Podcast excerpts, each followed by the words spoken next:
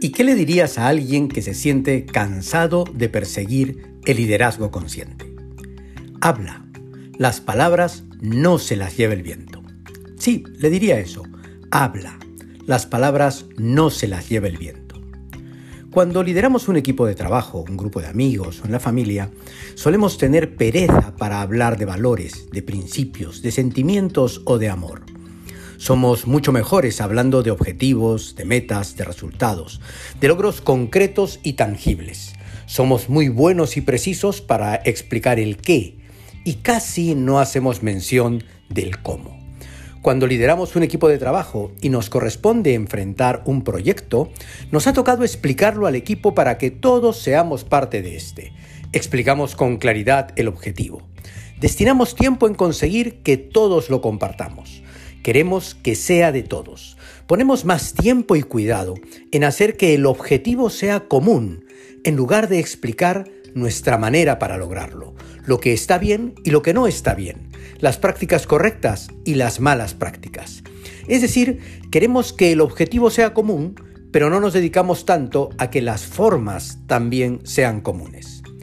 Vivimos en una cultura de logro, una cultura de alcanzar resultados, cuando lo valioso y lo sostenible es contar con una cultura de formas, de manera de ser. Personalmente siempre he preferido construir los equipos con una manera de ser, nuestra manera de ser. Me gusta decir que nuestra manera de ser es ser auténticos y honestos, que esa es la manera en la que tenemos que hacer todo. Auténticos, porque no nos avergonzamos de nuestro yo y respetamos el auténtico yo de cada uno, lo que aporta un nivel elevado de diversidad.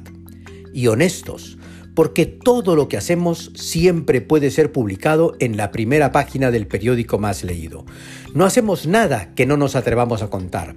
No vivimos con letra pequeña. Todo lo que hacemos puede ir en un titular. Ser auténticos y honestos es el cómo hacemos las cosas. Por supuesto que queremos alcanzar el objetivo, pero no de cualquier manera. El líder consciente pone más foco en el cómo que en el qué. El líder resolutista pone más foco en el qué y deja pasar el cómo. Lograr el resultado a cualquier precio. El cómo, nuestra manera de ser, se construye con el ejemplo y sin cansarse de explicarlo, una y otra vez. Aunque sientas que ya lo has dicho, hay que volverlo a decir, porque en temas de valores la repetición es lo que más construye. Por eso, si persigues el liderazgo consciente, habla. Las palabras no se las lleva el viento.